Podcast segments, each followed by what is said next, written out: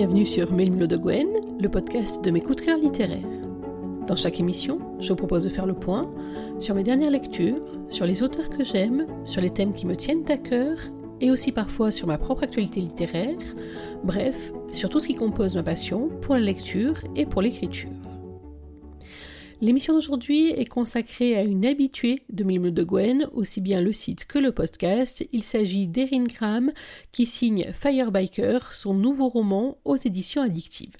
Il est sorti le 9 janvier 2021, donc vous pouvez déjà le trouver en version numérique. Erin Graham, vous le savez sans doute, c'est une auteure touche à tout. Elle touche à la romance contemporaine, côté MM, donc homo-romance sous son pseudo de Marie H.J., et côté euh, hétéro-romance, donc romance contemporaine, notamment pour les éditions addictives, sous le nom d'Erin Graham. Aujourd'hui, elle nous lance un nouveau défi en abordant un thème de la romance contemporaine, celui des bikers, qu'elle n'avait pas encore évoqué jusqu'à présent. C'est ainsi donc que je vais vous parler de Firebiker et plus précisément de Shade et de Kali. Firebiker, qu'est-ce que c'est? C'est la rencontre, pour le moins explosive, entre un biker, Shade, et une mannequin, Kali, une mannequin un peu à la dérive. Elle est sa cliente, il est son protecteur, mais bien évidemment, vous en doutez, avec Erin Graham, les choses vont aller bien plus loin que ça. Ils se rencontrent à un moment charnière de la vie de Kali, qui décide de laisser derrière elle toute sa carrière de mannequin et surtout tout l'envers du décor.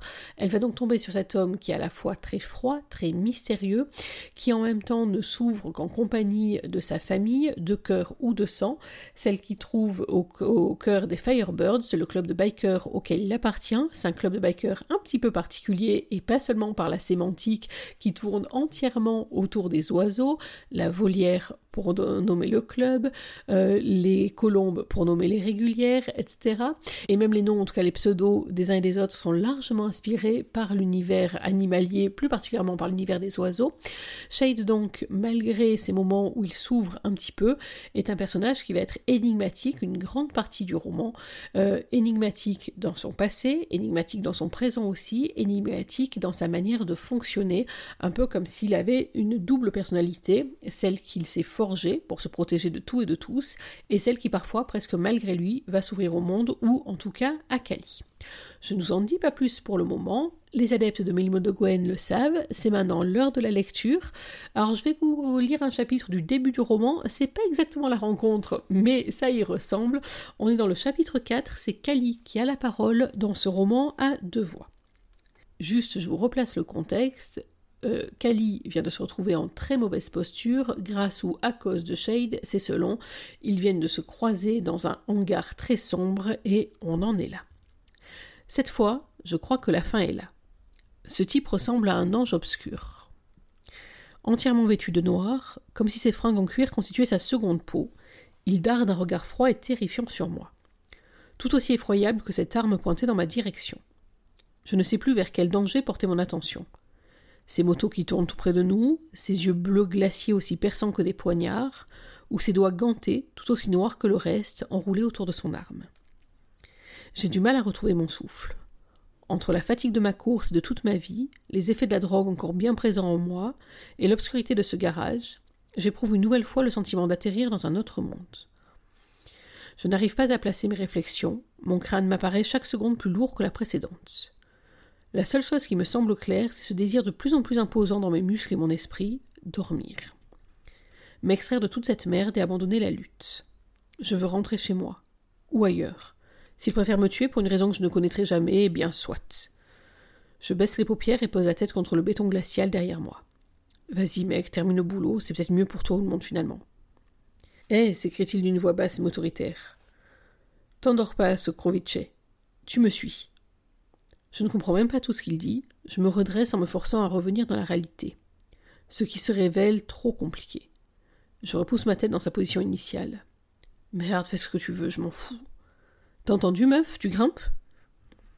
Je sens sa poigne s'enrouler brutalement autour de mon bras pour me tirer en position debout. Par réflexe, même si je n'ai plus aucune énergie pour le combattre, je recule en ouvrant la bouche dans l'intention de hurler.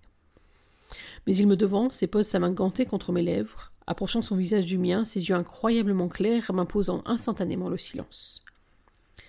Écoute bien, murmure-t-il d'une voix écorchée par un léger accent. J'hésite entre te planter une praline entre les deux yeux ou te donner une chance de servir à quelque chose.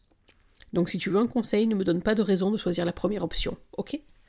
Tu la fermes, tu obéis, et avec un peu de chance tu t'en sors. Sinon tu clames. Et je te conseille de retenir cette simple règle, je ne la répéterai pas. Il relâche ma bouche sans attendre ma réponse, certain de se faire obéir sans avoir besoin de plus. Cela dit, il a raison. Cet homme, qui qu'il soit, a de quoi impressionner une garnison de légionnaires par sa simple présence. Sans attendre, il enfonce un casque sur mon crâne, range son flingue et enfourche sa moto en enfilant une cagoule encore plus noire que tout le reste si c'est possible. Je reste figé à quelques mètres de lui, un casque affreusement lourd à supporter sur la tête. J'essaye de faire le point à nouveau. Devant moi, la porte béante donnant sur un garage désaffecté. Des bruits de moto au dehors. Pour sûr, Barry ne me laissera pas partir aussi facilement. C'est une certitude. Je suis sa chose la plus ancienne. Quatre ans entre nous. Et la plus rentable également. Mon départ de l'agence provoquerait un scandale médiatique sans précédent chez Models. Au milieu du flou, qui n'arrive pas à se décoller de mes neurones, je garde simplement en tête que je dois fuir. Partir très loin de lui. Je ne sais même plus la raison exacte, y réfléchir me semble trop compliqué. Le bruit d'un moteur, à peine plus bruyant qu'un souffle, arrive quand même à me sortir de mes tergiversations. Les yeux polaires se tournent vers moi. Cernés de la cagoule, ils m'apparaissent encore plus perçants. Atrocement hypnotiques. Il n'a même pas besoin d'ajouter une seule parole. Si je ne m'empresse pas de monter derrière lui, j'y passe. Je le lis au fond de ses pupilles. Il ne rigole pas. Je suis même presque certaine que c'est lui le responsable du trou dans le front de Stone. J'ai réussi à franchir ce pas loin de Barry. Même si les minuscules j'ai enfin réagi, ce n'est pas pour reculer. J'enfourche comme je peux son bolide, en tanguant, au moment de lever la jambe, et me retiens à ses épaules. Je ne sais même pas pourquoi je lui fais confiance. Après tout, ce type est blindé d'armes et ne semble pas être l'incarnation même de la sympathie. On en est même loin. Et puis merde. Je n'ai rien de mieux à faire dans cette situation. Je m'agrippe à son épaule en vacillant pour poser mes fesses sur le bout de cuir minuscule derrière lui. Il n'attend pas et démarre son engin brusquement. Je pars en arrière en poussant un cri, étouffé par le casque posé sur ma tête. Il freine brusquement, alors que mes mains cherchent quelque chose à quoi se rattacher. Il tend les siennes derrière lui jusqu'à trouver mes poignets et les tirer pour que mes bras s'enroulent autour de sa taille. Tu t'accroches, tu fermes les yeux et tu ne bouges plus. Tu suis, c'est tout. Sans attendre de confirmation, il démarre à nouveau. Cette fois, j'ai la présence d'esprit de lutter contre la vitesse qui me pousse subitement en arrière, et m'accroche à lui en resserrant mon étreinte. Je me colle à son cuir, pose ma tête contre sa nuque et regarde les murs du garage défiler sous mes yeux. Notre traversée de cet endroit, plongé dans la nuit, me semble presque irréelle. Au cœur de mon délire sous stupéfiant, enfin je suppose que les cachets affinent ma perception de l'instant, je perçois le contact du cuir rugueux de sa veste contre la peau de mon ventre nu comme une intrusion étrange dans mes sens. Un trouble escalade mon esprit et embrume ma réalité. Comme si j'entrais dans une bulle électrique. Une sensation que je n'arrive pas à m'expliquer entre la terreur et la sécurité. Une chose qui, quoi qu'elle soit, me pousse à cesser de lutter. À m'abandonner à mon sort, que cet homme tient désormais entre ses mains. C'est sans doute une énorme connerie, mais bon. Si je roule vers ma perte, au moins je le fais avec panache et de l'adrénaline. Certaines ont connu une fin moins glorieuse. Son engin reste silencieux alors qu'il accélère, que la vitesse balaye mon visage travers la visière entr'ouverte, et que nous avançons sans que je sache dans quelle direction nous dirigeons. Puis il remonte une pente, la lumière s'incruste dans mes rétines, trop vive, et je ferme les yeux. Étonnamment, je me sens revivre en même temps que je me sens sombrer. Parfois nous penchons à gauche, parfois à droite, l'air frais du matin engourdit mes muscles et réveille mon cerveau. Première fois sur une moto, filant je ne sais où, comme si nous fendions l'atmosphère. Mon cœur se met à battre plus vite que jamais, oscillant entre la peur de l'inconnu et la sensation d'être en sécurité contre ce dos musclé qui bouge en fonction de la direction qu'il nous fait prendre à travers la ville. J'ouvre les yeux par intermittence, ne reconnais ni les rues ni les passants, puis les referme en sentant une nouvelle nausée s'en prendre à moi. Sans parler de la terreur bien réelle de ne même pas connaître l'identité de cet homme, chargé d'armes à feu et loin de paraître digne de confiance. L'idée qu'il a tué Stone me martèle l'esprit. Certes, ce dealer est un enfoiré, mais il n'en restait pas moins un être humain. Nous nous arrêtons à un feu, le premier depuis notre départ, et l'idée de me barrer me percute l'esprit. Sans réfléchir plus, je lâche cet homme dangereux et tente de m'extraire de ma place plus que maladroitement. Il attrape fermement mon bras et m'attire sans ménagement contre lui avant que je puisse esquisser un seul geste pour m'enfuir. J'ai dit tu suis. Ne me cherche pas, Sokrovice.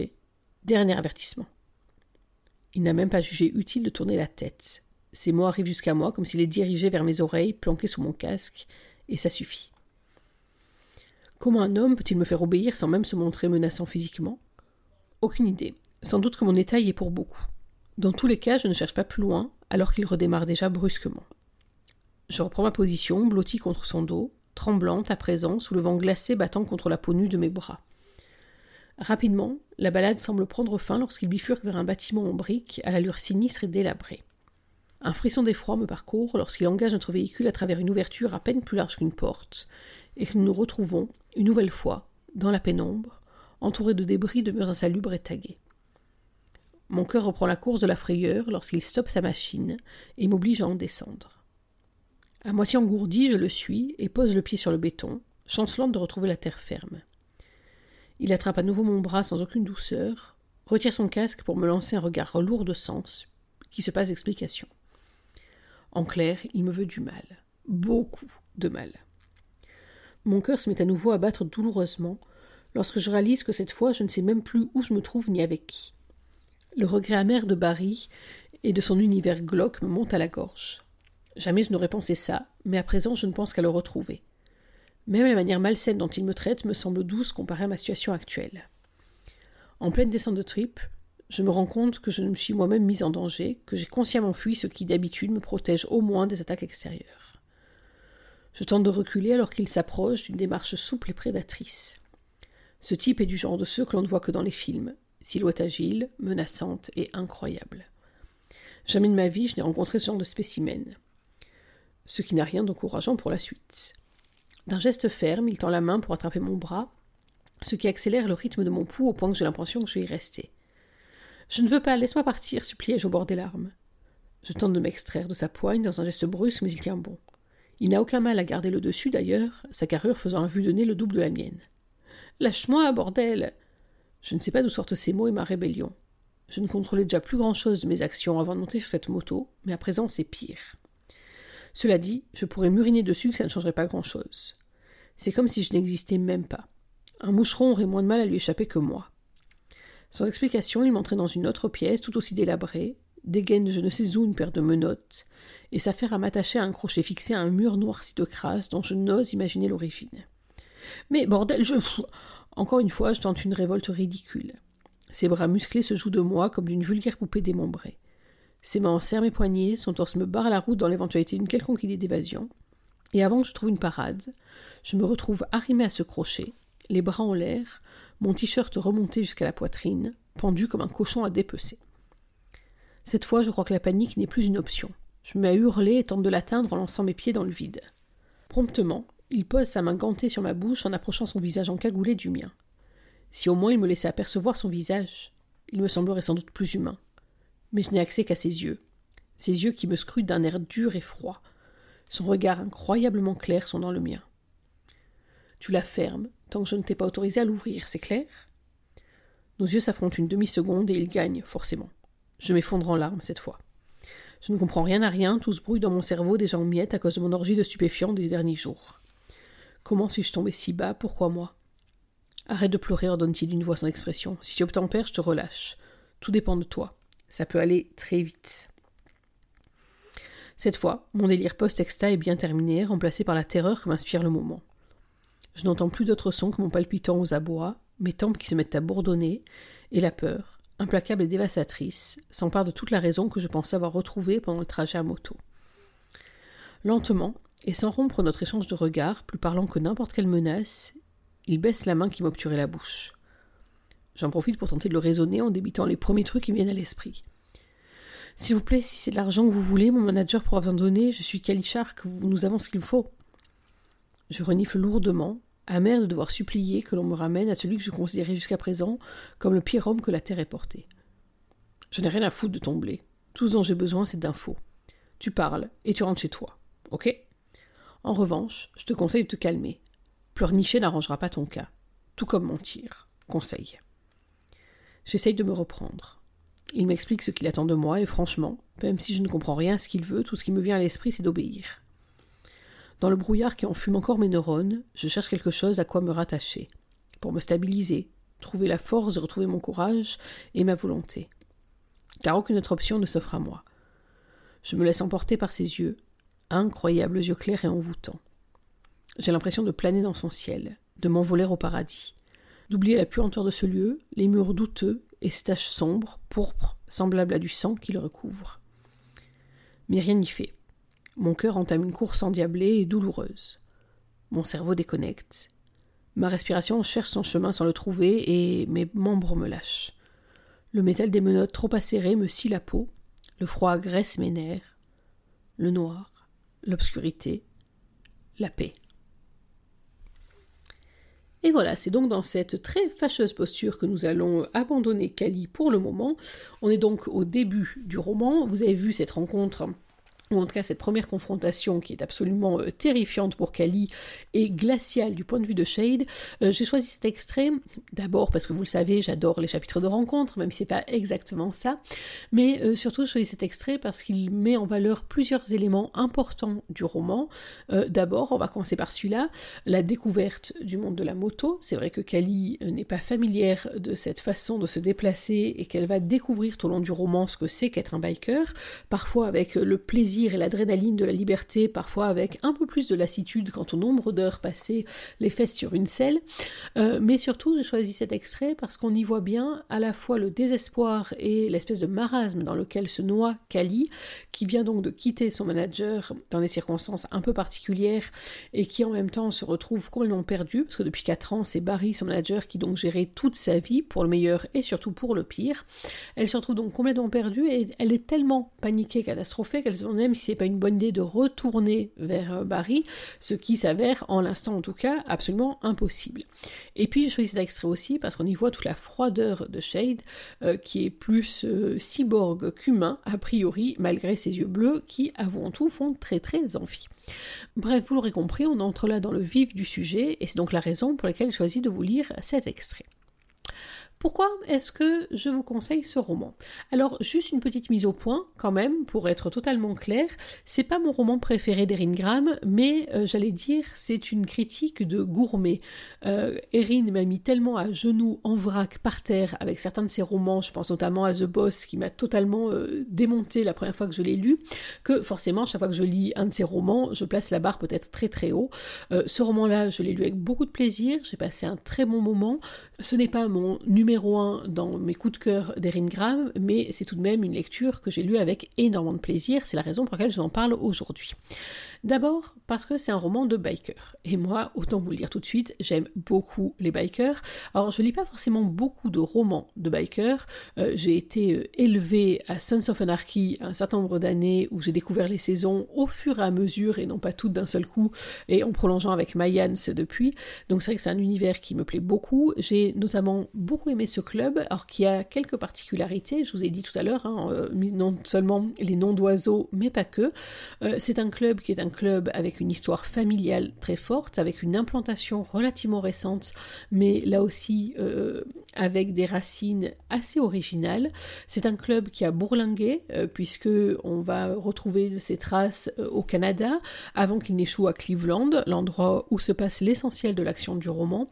C'est un club qui, comme toujours dans ce cas, est formé par des gens qui sont prêts à mourir les uns pour les autres.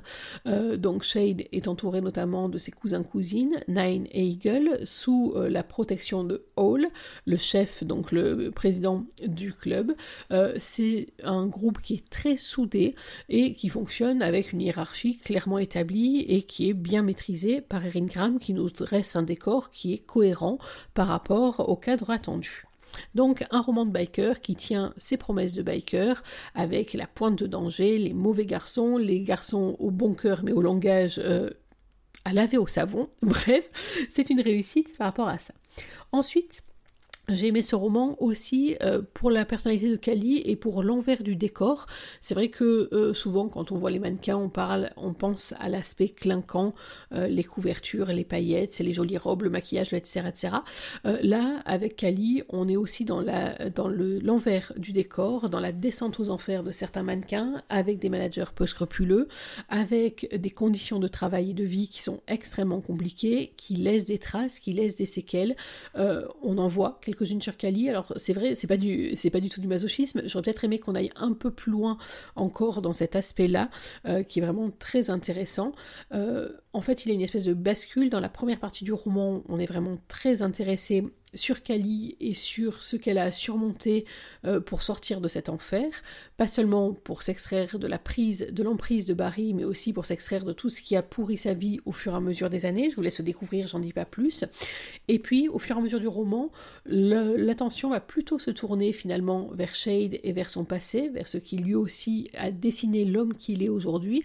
Et finalement, j'ai l'impression à ce moment-là que le reste, les ennuis de Kali et ses problématiques passent un petit peu au second plan.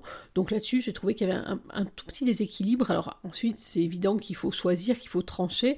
Euh, c'est une évidence. Euh, rédiger un roman réussi, c'est aussi faire des choix.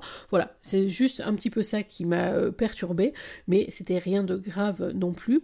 Quoi qu'il en soit, les portraits des deux personnages sont très intéressants. Ce sont des personnages qui sont complexes, qui sont bien fouillés, comme toujours chez Erin Graham, et donc ça fonctionne très bien.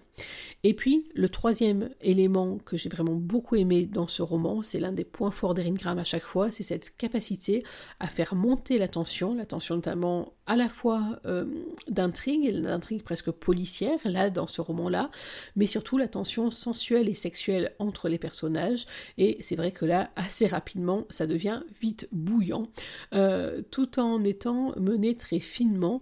C'est vrai que parfois, dans certains romans, on peut être lassé du fait que dès le deuxième chapitre, ça y est, on s'en va en l'air, et après, pof, ça enchaîne. Là, non, on va prendre beaucoup plus de temps pour monter dans une espèce de, de frustration crescendo absolument délicieuse en tout cas parfaitement bien réussi.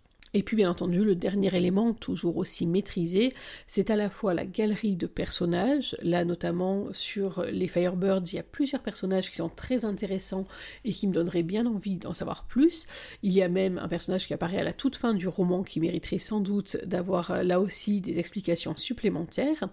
Et puis bien entendu, la plume d'Erin qui est toujours aussi euh, maîtrisée, qui atteint son but, qui euh, vraiment est une plume que moi j'apprécie beaucoup à la Voilà, vous l'aurez donc compris, c'est donc un roman qui va vous faire passer un très bon moment, un moment sous adrénaline, un moment sous tension. Vous allez découvrir des personnages à la fois euh, atypiques et en même temps très attachants. Bref, c'est un roman que je vous invite à découvrir rapidement. Il est sorti le 9 janvier 2021 aux éditions addictives, en édition numérique pour le moment. Il s'agit donc de Firebiker, le nouveau roman d'Erin Graham. Voilà, il est temps pour moi de conclure cette émission. J'espère que vous avez pris autant de plaisir à l'écouter que j'en ai pris à la composer. Moi, je vous retrouve dans quelques jours pour parler d'un autre roman, d'un autre auteur. Je vous réserve la surprise, je vous en dis pas plus pour l'instant. En attendant, n'oubliez pas que même en 2021, une journée sans lecture, c'est une journée à laquelle il manque quelque chose. Alors, dans l'attente de notre prochaine émission, je vous souhaite de prendre soin de vous, d'être heureux, et surtout n'oubliez pas, lisez. Bye bye